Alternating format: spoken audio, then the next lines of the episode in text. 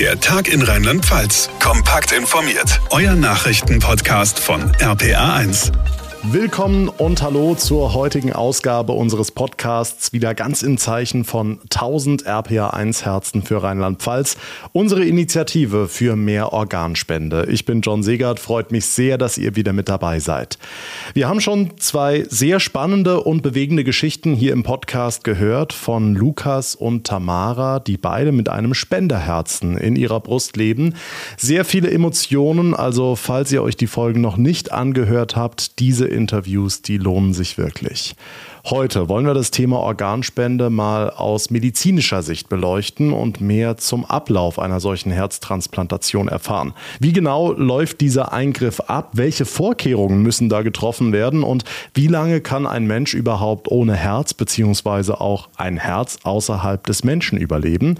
Das und mehr klären wir jetzt. Unser heutiger Gast ist Professor Philipp Wenzel, der stellvertretende Direktor der Kardiologie 1 des Uniklinikums Mainz. Hallo, Professor Wenzel. Ja, schönen guten Tag, Herr Segert. Herr Professor, wir wollen mit unserer Aktion allgemein auf das Thema Organspende aufmerksam machen, jetzt aber explizit in unserem Gespräch über das Thema Herztransplantation sprechen. Vielleicht in einer groben, ich sag mal, laienhaften Zusammenfassung. Wie genau funktioniert so eine lebensrettende Transplantation, in der ein Herz gegen ein neues ausgetauscht wird? Ja, also zunächst muss man wissen, dass äh, die Herztransplantation nur sehr, sehr wenigen Menschen ähm, äh, zuteil wird, die auf ein Organ warten. Man muss sich überlegen, Deutschland ein Land mit über 80 Millionen Einwohnern und vielen 10.000 Patienten, die eine schwere Herzschwäche haben. Hier werden im Jahr circa 300 Herztransplantationen durchgeführt. Also hier merkt man schon einen, einen, einen sehr großen, ungedeckten Bedarf. Wenn man jetzt sich dann anschaut, wie konkret eine Herztransplantation dann tatsächlich durchgeführt wird, so ist das tatsächlich der kleinste äh, Baustein an der ganzen Versorgung der Patienten mit schwerer Herzschwäche. Die Operation an sich ist technisch heutzutage ähm, ich möchte nicht sagen einfach durchzuführen, aber äh, im Vergleich zu vielen anderen herzchirurgischen Operationen äh, doch ein äh, technisch relativ einfach durchzuführender äh, Prozess, durchzuführende Operation. Ähm, das Problem bei dem Thema Herztransplantation ist nicht der Eingriff an sich, sondern der Mangel an Spenderorganen und allem, was damit dann zusammenhängt. Also Routineeingriff, den Begriff sollten wir wahrscheinlich noch nicht in den Mund nehmen, aber äh, man kann schon sagen, es läuft heutzutage die Operation an sich ist für einen routinierten Herzchirurgen technisch keine große Herausforderung. Ähm, aber natürlich kann man nicht von Routine sprechen, wenn im, im Jahr in Deutschland bloß 300 Herztransplantationen durchgeführt werden. Das hat sogar zur Folge, dass man bewusst den Kreis der Kliniken einschränkt, die Herztransplantationen durchführen äh, können. Wenn es weniger als zehn pro Jahr sind, dann wird sozusagen dieser Standort auch ähm, sozusagen zugemacht äh, und das Programm muss dort ruhen, weil nicht mehr gewährleistet ist, dass genügend Erfahrung dann an diesem Standort vorgehalten werden kann. Es hängt ja nicht nur an dem Chirurgen ab, der die Transplantation macht, sondern auch an den sogenannten Koordinatorenstellen. Also es muss ein Team drumherum aufgebaut werden, was sozusagen 24 Stunden äh, pro Tag, sieben Tage die Woche bereitstehen kann. Es müssen Spezialisten da sein, die hinfahren zu dem äh, Organspender dort die Organentnahme vornehmen, also ein Entnahmeteam, was dann auch wieder zurückfliegen kann oder fahren kann, landgebunden mit dem Organ und dort an ein Implantationsteam übergibt, also ein Transplantteam, was dann wirklich dieses Spenderorgan einsetzt in den Brustkorb, ne, nachdem das äh, nicht mehr gut schlagende Herz tatsächlich entnommen wurde. Also es ist dann nicht so, dass zwei Herzen in meiner Brust schlagen, wie es so schön heißt in der in der Poesie, sondern es ist dann tatsächlich nur noch das Spenderorgan dann drin. Ja. Kann man so roundabout sagen, wie viele Leute an so einer Transplantation beteiligt sind? Wenn Sie jetzt die ganzen Teams ansprechen? Ja, das sind, äh, ähm, was den kompletten Ablauf angeht, ähm, sicherlich sechs Personen beteiligt, die überhaupt erforderlich sind, dass, dass man so etwas logistisch durchführen kann. Ja.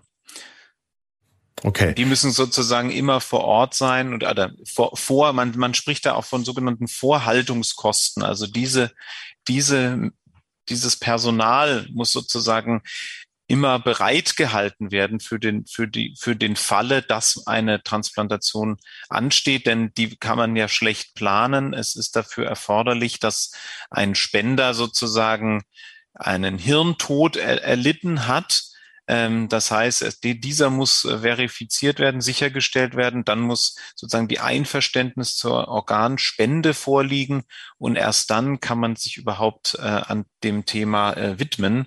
Und das kann mitten in der Nacht sein, das kann am Sonntag sein, das kann am Wochenende sein, das kann irgendwann sein, an Weihnachten, Ostern, Neujahr. Ähm, das heißt, es ist nicht vorhersehbar und es muss sozusagen rund um die Uhr dann gewährleistet werden, dass es auch durchgeführt werden kann. Nun ist das natürlich ein Thema, auch die Organspendebereitschaft, was vielen Leuten Angst macht. Und die Angst kommt daher, weil wir wahrscheinlich auch recht wenig darüber wissen. Ein bisschen tiefer in die medizinische Materie würde ich natürlich trotzdem gerne einsteigen. Sie haben jetzt schon diese, äh, dieses romantische Bild der zwei Herzen in der Brust verneint. Wie läuft das genau ab? Also Sie haben ein offenes Herz vor sich liegen und das muss ja dann abgeklemmt und entnommen werden. Wie genau funktioniert das? Was klemmen Sie da ab? Und vor allem, was hält mich dann am Leben in dem Moment, wo ich ja buchstäblich herzlos bin?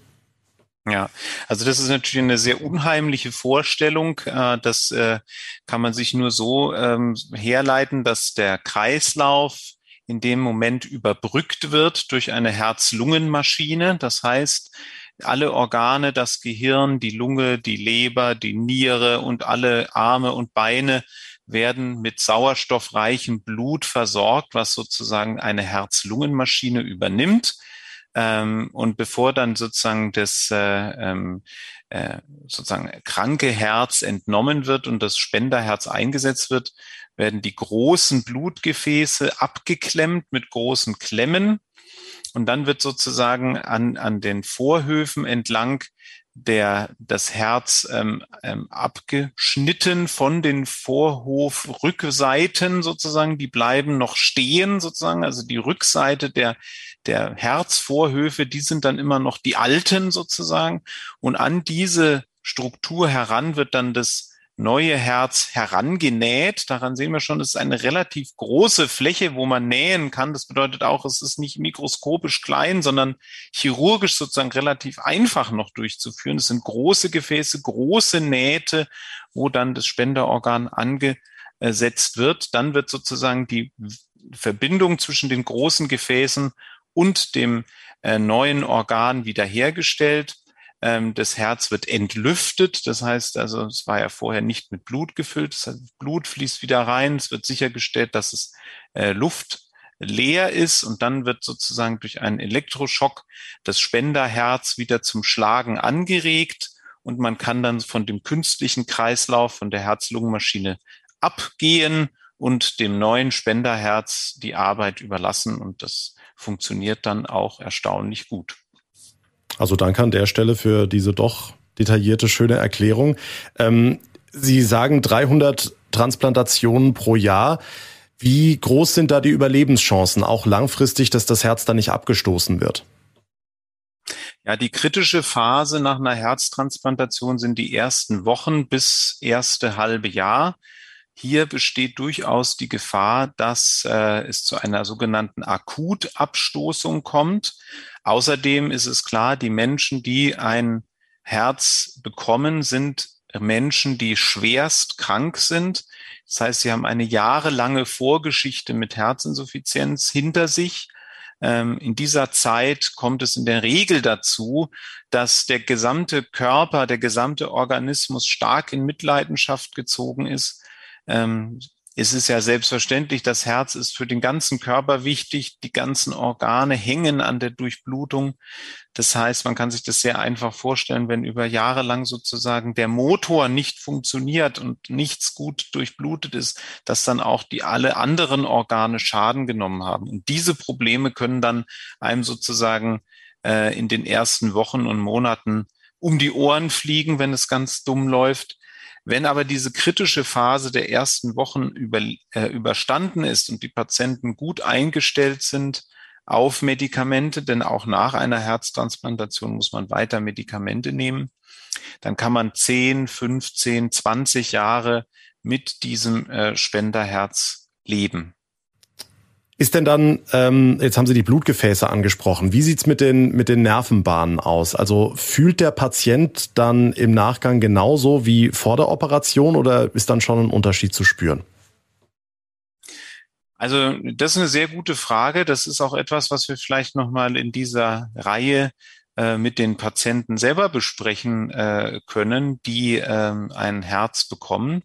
Äh, es fühlt sich sicherlich etwas anders an als früher, aber ähm, äh, der Herz, die Herzfrequenz, also der Pulsschlag ähm, äh, lässt, es wird immer noch reguliert, so ähnlich wie, wie man das bei einem gesunden Herzen hat. Also bei Anstrengung schlägt das Herz schneller, bei Aufregung schlägt es schneller, im Schlaf schlägt es äh, langsamer. Das hängt auch damit zusammen, dass sozusagen die Nervenverbindungen vom Körper zum Herzen nicht unterbunden werden. Ich hatte ja kurz erwähnt, dass sozusagen von dem Empfänger noch die Herzvorhof-Hinterwand stehen gelassen wird und hier viele sozusagen Nerven auch in, in, in das Herz hinein sprossen sozusagen. Also diese Verbindung zwischen Nervensystem und dem Herzen, die bleibt äh, zum großen Teil zumindestens erhalten.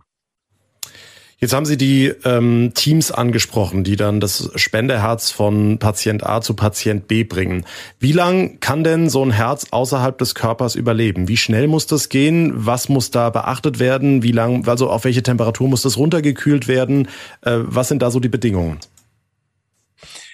Ähm, das ist eine sehr gute Frage. Äh, es ist tatsächlich so, dass wenn das Herz entnommen wird, es in so eine Art Kardioplegie-Lösung gelegt wird. Das bedeutet, äh, es ist eine, eine Lösung mit Nährsalzen, die dann dazu führt, dass das Herz wie in so eine Art Winterschlaf versetzt wird.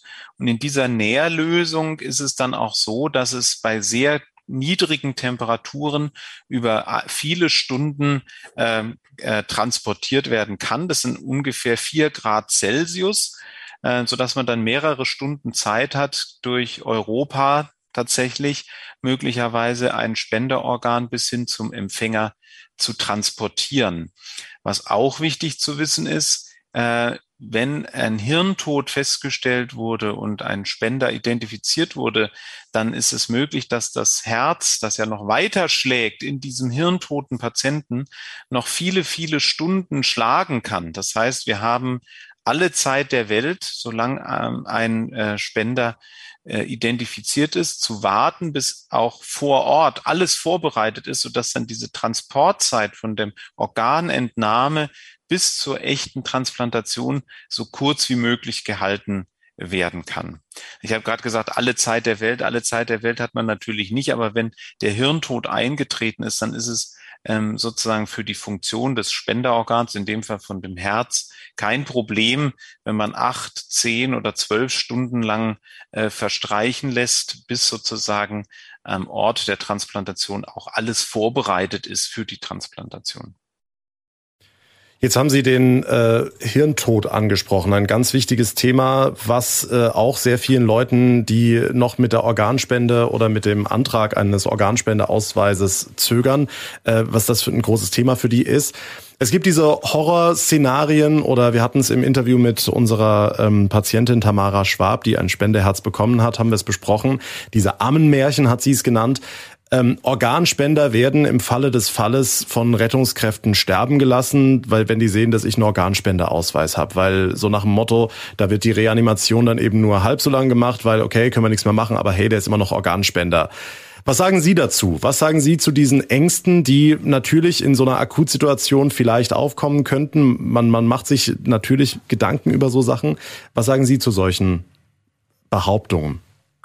Ähm, also da äh, ähm, ran seh, sehen wir alle, wie tief diese Ängste sitzen, dass sogar ähm, sozusagen unterstellt wird, dass Rettungskräfte Patienten versterben lassen, nur weil sie einen Organspendeausweis haben. Äh, also erstmal muss man sagen, dass ein Organspendeausweis von Rettungskräften nicht äh, aktiv gesucht wird, sondern wenn es zu einem Notfall kommt, äh, die Rettungskräfte äh, alles daran setzen, den, den Verunfallten oder den äh, verunglückten Menschen zu retten.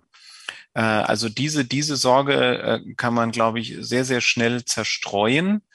Und die andere große Sorge, die vielleicht dahinter steckt nach dem Motto, äh, ist man denn wirklich mausetot gewesen, wenn die Hirntoddiagnostik durchgeführt wird? Das ähm, ist natürlich eine sehr, sehr wichtige Frage und die ist auch ähm, ja fast schon philosophisch.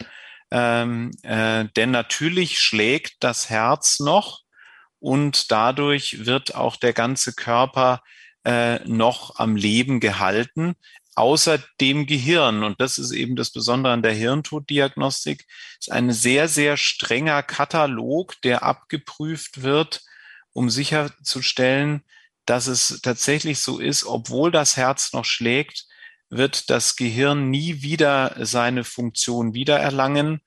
Ähm, das bedeutet ähm, ganz konkret, dass Bildgebung gemacht wird, also eine äh, CT, also eine Computertomographie des Kopfes, bei der man die Durchblutung des Gehirns messen kann und da tatsächlich bei schlagendem Herzen ein Durchblutungsstillstand im Gehirn festgestellt äh, werden kann.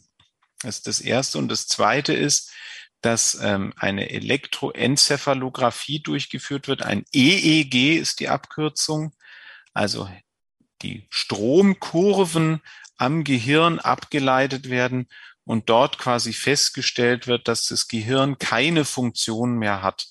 Das bedeutet übersetzt, ähm, man, kann vielleicht noch einen Pulsschlag spüren, aber man wird nie wieder ein Leben führen, das mit einem Bewusstsein einhergeht, äh, geschweige denn einem, einem menschlichen Bewusstsein.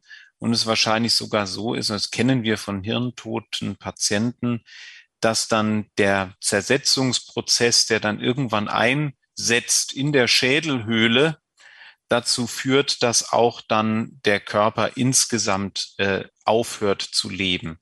Also diese Zeit zwischen Hirntod und kompletten äh, ähm, auf Entweichen alles, allen Lebens, so würde ich das jetzt mal formulieren, äh, ähm, äh, der ist auch nicht unendlich lang, sondern nach einigen Tagen, in allerseltensten Fällen Wochen, kommt es dann zum ähm, sozusagen Zusammenbruch aller anderen Körperfunktionen auch.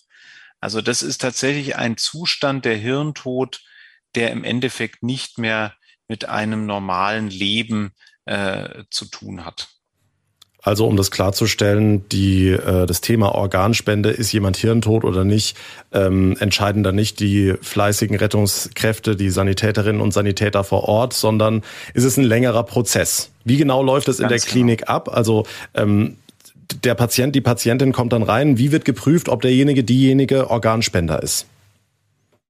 Also es ist so, zunächst wird äh, überhaupt äh, diese überhaupt erstmal geprüft, was was für Überlebenswahrscheinlichkeit äh, äh, der Betroffene hat.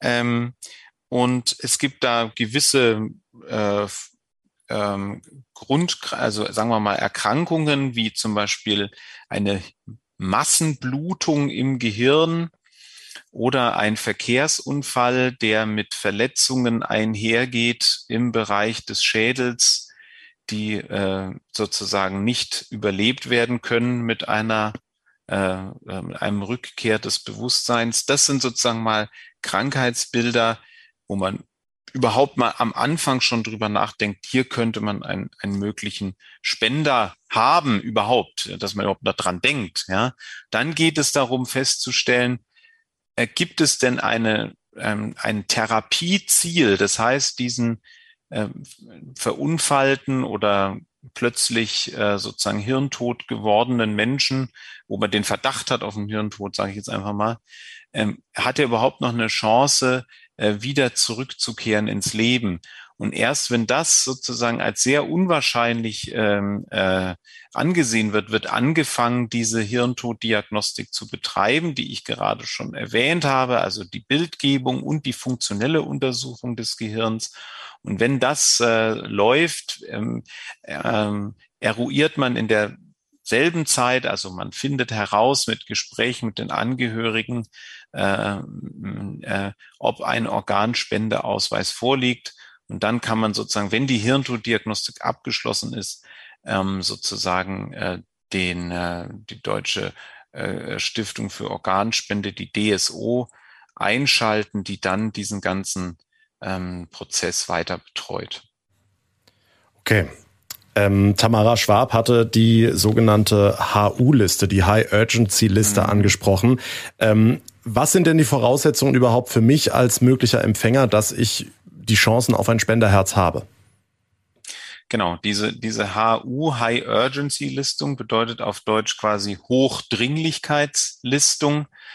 Bedeutet, dass äh, quasi die Grundvoraussetzungen äh, als Spender in Frage zu kommen, die sind gegeben. Das heißt, man hat eine schwere Herzschwäche, die durch Medikamente oder Operationen nicht wieder rückgängig gemacht werden kann äh, plus eine Situation, die mich ans Krankenhaus fesselt, ja, oder die mich abhängig macht von kreislaufunterstützenden Maßnahmen, wie zum Beispiel Versorgung des Kreislaufes mit einer künstlichen Herzpumpe, ja, so einer Art Herz-Lungen-Maschine, was ich gerade schon erwähnt hatte, das dann dazu führt, dass ich quasi ähm, auch nicht das Krankenhaus mehr verlassen kann.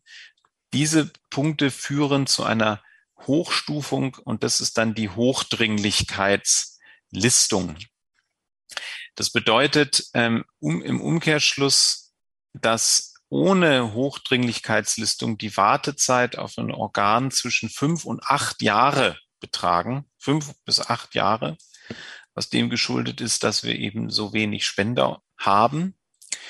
Das heißt, im anderen, äh, äh, im andersherum dargestellt, dass fast alle Herztransplantierten in Deutschland vorher auf der Hochdringlichkeitsliste waren. Ja, also ohne HU-Listung hat man fast schon gar keine Chance äh, auf eine äh, Organspende.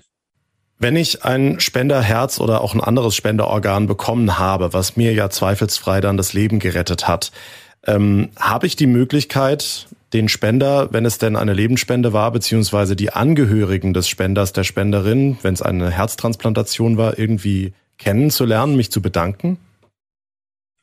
Also es gibt äh, die Möglichkeit, das also sozusagen indirekt über die äh, DSO äh, zu machen, also ein Dankesschreiben sozusagen zu verfassen. Ähm, direkte Kontaktaufnahme ist äh, nicht vorgesehen einfach aus Gründen der Ethik. Hier soll sozusagen keine äh, Befangenheit oder sonst wie ähm, äh, ähm, äh, ja der Verdacht äh, entstehen können, dass man hier durch durch persönliche Kontakte in eine Vorteilnahme erzielt hat gegenüber anderen möglichen Empfängern. Ähm, das, das ist sozusagen nicht, äh, nicht vorgesehen. Man, man als Empfänger bekommt man ganz grobe anonymi anonymisierte Eckdaten, Eckinformationen. Zum Beispiel, es handelte sich um einen weiblichen Spender, der war so und so alt ähm, und ähm, ist an diesem und jenem verstorben und hat diesen und jenen äh, Vorgeschichte. Und damit ist es äh, äh, in der Regel äh, getan, ja. Dann, hat etwas mit der, mit der Ethik sozusagen zu tun, wie insgesamt ähm, äh, Organspenden gehandhabt werden. Dann abschließend die Frage, Herr Wenzel, haben Sie einen Organspendeausweis und warum sollte ich mir aus Ihrer Sicht einen Ausweis zulegen? Also äh, das ist jetzt ganz interessant. Ich habe tatsächlich noch keinen Organspendeausweis.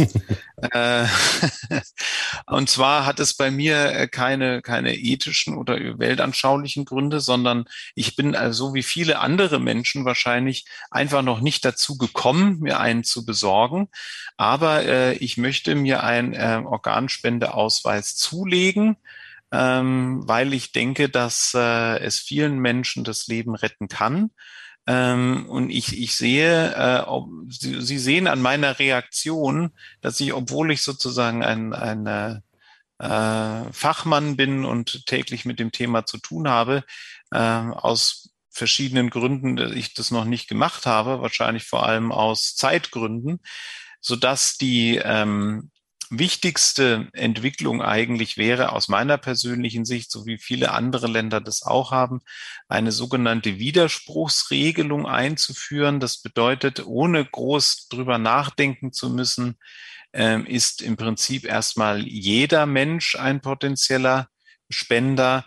Und nur wenn ich das aus weltanschaulichen oder anderen Gründen ablehne, äh, muss ich Widerspruch einlegen und bin dann kein Spender mehr. Ja, das würde äh, viele Dinge vereinfachen, auch auf Seiten der potenziellen Spender. Viele äh, Grübeleien oder vielleicht auch Unsicherheiten äh, würden wegfallen und es würde insgesamt die Zahl der möglichen Organspenden erhöhen. Aber solange wir diese politische Lösung noch nicht haben, würden Sie auch äh, andere dazu ermutigen, einen Organspendeausweis sich zuzulegen. Richtig, ja.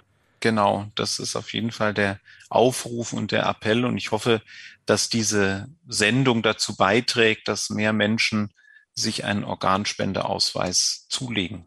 Und wir können Sie natürlich aufgrund Ihrer Zeitprobleme auch jederzeit unterstützen, wenn Sie das möchten, bei unserer Aktion. Tausend Herzen für Rheinland-Pfalz. Vielen Dank, Herr Professor Menzel, Kardiologe am Uniklinikum Mainz. Vielen Dank, dass Sie die Fragen beantwortet haben und uns da einen sehr schönen medizinischen Überblick gegeben haben. Danke. Sehr gerne.